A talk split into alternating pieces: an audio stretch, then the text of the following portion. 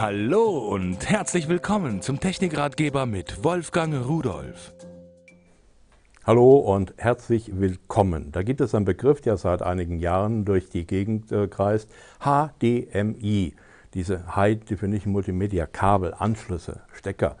Und dieses HDMI, das hat sich aus DVI entwickelt, aber DVI hatte so große, klobige Stecker. Die sind zwar vom Protokoll her, von den Chipsätzen am Ende von dem Kabel, also nicht im Kabel selbst, kompatibel, nur HDMI hat auch noch den Ton dabei. So, und äh, jetzt kann man denken, Kabel, Kabel, was soll das? Ich kenne das von Verlängerung von Strom, steckt man zusammen, ist länger.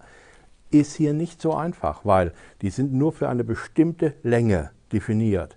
Denn die Raten, die Datenraten, die sind doch relativ hoch. Ich habe mir mal so ein Kabel hier geholt von Auvisio, ein 2 Meter HDMI-Kabel. Und wenn ich hier diesen Kunststoff-Schutzstecker abziehe, da sehen Sie hier den typischen, den großen HDMI-Stecker.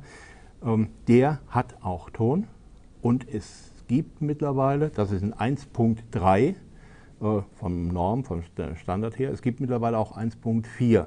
Jetzt stelle ich Ihnen aber kein altes vor, sondern 1.4. Da ist der hauptsächliche Unterschied eigentlich nur, dass darüber auch noch Ethernet-Daten laufen. Da sind auch noch Adern drin, dass man quasi Netzwerkinformationen mit drüber schicken kann. Ansonsten technisch, elektrisch äh, und leistungsmäßig vollkommen gleich.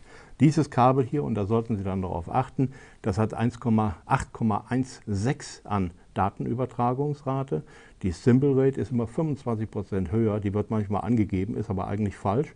Die wird dann mit 10,2 angegeben und die Bandbreite, das sind 340 Megabit pro Sekunde, was hier übertragen wird. Also, äh, denken Sie dran, ein gutes Kabel muss ja nicht teuer sein, aber es muss gut sein, äh, ist ganz, ganz wichtig. Sonst könnte es sein, dass Sie an Ihrem Gerät, am Fernsehgerät, vor allen Dingen, wenn das Kabel länger ist, plötzlich nichts mehr sehen, obwohl das Kabel rein elektrisch in Ordnung ist.